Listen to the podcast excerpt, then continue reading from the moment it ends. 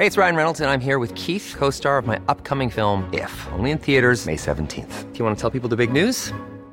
All right, I'll do it. Sign up now and you'll get unlimited for $15 a month in six months of Paramount Plus Essential Plan on us. Mintmobile.com slash switch. Upfront payment of $45 equivalent to $15 per month. Unlimited over 40 gigabytes per month. Face lower speeds. Videos at 480p. Active Mint customers by 531.24 get six months of Paramount Plus Essential Plan. Auto renews after six months. Offer ends May 31st, 2024. Separate Paramount Plus registration required. Terms and conditions apply if rated PG.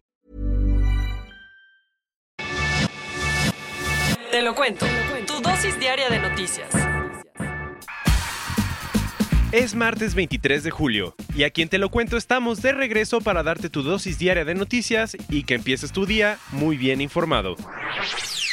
Cómplices. Al parecer Siria está recibiendo una ayudadita de Rusia para acabar con los rebeldes dentro del país. Acuérdate que en Siria el gobierno y los grupos rebeldes siguen peleando por el control de algunas partes del territorio. La ciudad de Idlib, al noroeste del país, es una de estas zonas en conflicto. Resulta que ahí las fuerzas oficiales y Rusia, el principal aliado de Damasco, han estado lanzando ataques durante dos meses para tratar de acabar con los grupos opositores. Entonces el domingo, uno de esos fuertes bombardeos se registró en Idlib, donde murieron 18 personas. Los detalles es que entre las víctimas está el fotógrafo y camarógrafo Anas Al-Diab, de 22 años, que documentaba los supuestos crímenes de guerra que la alianza siria-rusa ha cometido. Para empeorar la situación, ayer un nuevo ataque mató a otras 33 personas en la provincia. Claro que Rusia se quiere lavar las manos y esta semana su ministro de Relaciones Exteriores dijo que la alianza no existe y que es falso que hayan participado en los bombardeos.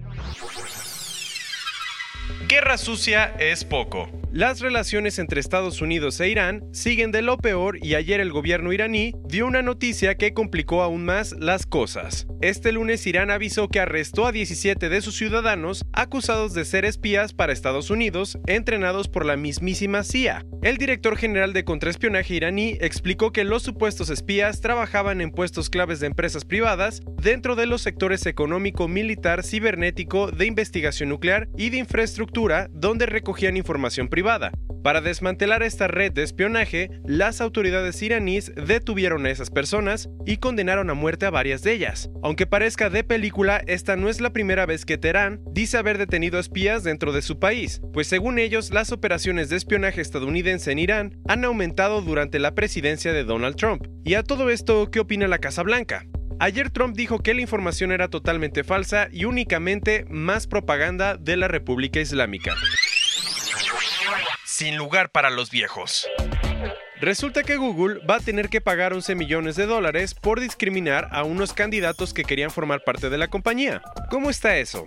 Resulta que todo empezó con el caso Cheryl Felix, una ingeniera de software estadounidense que fue entrevistada por Google cuatro veces y que a sus 47 años no tuvo la suerte de ser contratada por el gigante tecnológico nada más y nada menos que por su edad. Aunque Google niega las acusaciones, sus prácticas dicen lo contrario. La edad promedio de sus trabajadores es de 29 años, y la misma compañía ha explicado que los empleados más viejos no tienen los conocimientos o habilidades tecnológicas necesarias para trabajar con ellos. Como te puedes imaginar, los candidatos que fueron discriminados demandaron a la empresa de Silicon Valley y ahora va a tener que pagar una multa de 11 millones de dólares a más de 227 solicitantes mayores de 40 años. Para acabarla de amolar, también ayer la compañía aceptó pagar 13 millones de dólares en una segunda demanda por violaciones de protección de datos de sus usuarios que cometió en 2010. Ups.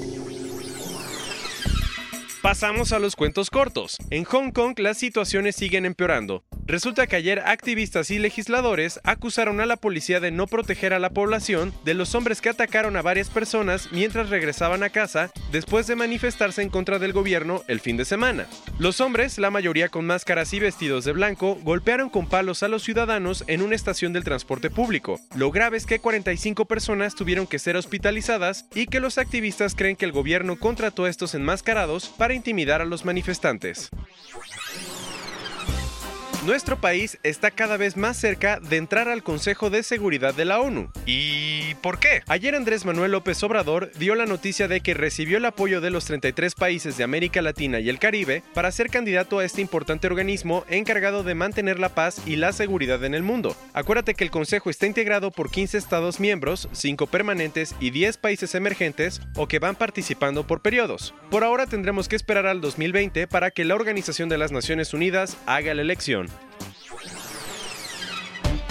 Los ambientalistas rusos están súper al pendiente de la cuenta de Instagram de Leonardo DiCaprio. ¿Pero qué? ¿Qué? ¿Cómo por? Porque han inundado las publicaciones del actor de Hollywood con comentarios para que los ayude a salvar el lago Baikal en Siberia. Por si no lo conocías, este sitio fue declarado Patrimonio Mundial de la UNESCO y es el lago más antiguo y profundo del mundo y también está en peligro por la contaminación y los proyectos de desarrollo en la zona. Y ya que estamos hablando de Instagram, la red social sigue haciendo experimentos y por eso acaba de ampliar la lista de países en donde está probando ocultar los likes de las publicaciones dentro de la plataforma. Primero fue Canadá y ahora Australia, Brasil, Irlanda, Italia, Japón y Nueva Zelanda se sumaron a la prueba. El objetivo de esto es lograr que los usuarios se centren en el contenido de lo que publican y no en la cantidad de los me gusta. Como te puedes imaginar, esto puede tener consecuencias tanto positivas, mejorando la autoestima de las personas, como negativas, acabando con el fenómeno de los influencers. Y cerrando las noticias del día de hoy, ¿te acuerdas que Cristiano Ronaldo estaba acusado por supuestamente violar a una mujer en 2009? Pues ayer unos fiscales en Las Vegas dijeron que no hay pruebas suficientes para probar las acusaciones de Catherine Mayorga, la denunciante, y que por lo tanto no se van a presentar cargos criminales contra el famoso futbolista. Por si no lo tienes muy fresco, Mayorga denunció al futbolista el año pasado y desde entonces Cristiano Ronaldo no ha hecho más que rechazar las acusaciones, diciendo que una violación es un crimen que atenta contra todo lo que es y lo que cree. Esta fue tu dosis diaria de noticias. Yo soy Diego Estebanes, no olvides darle clic y escucharnos mañana.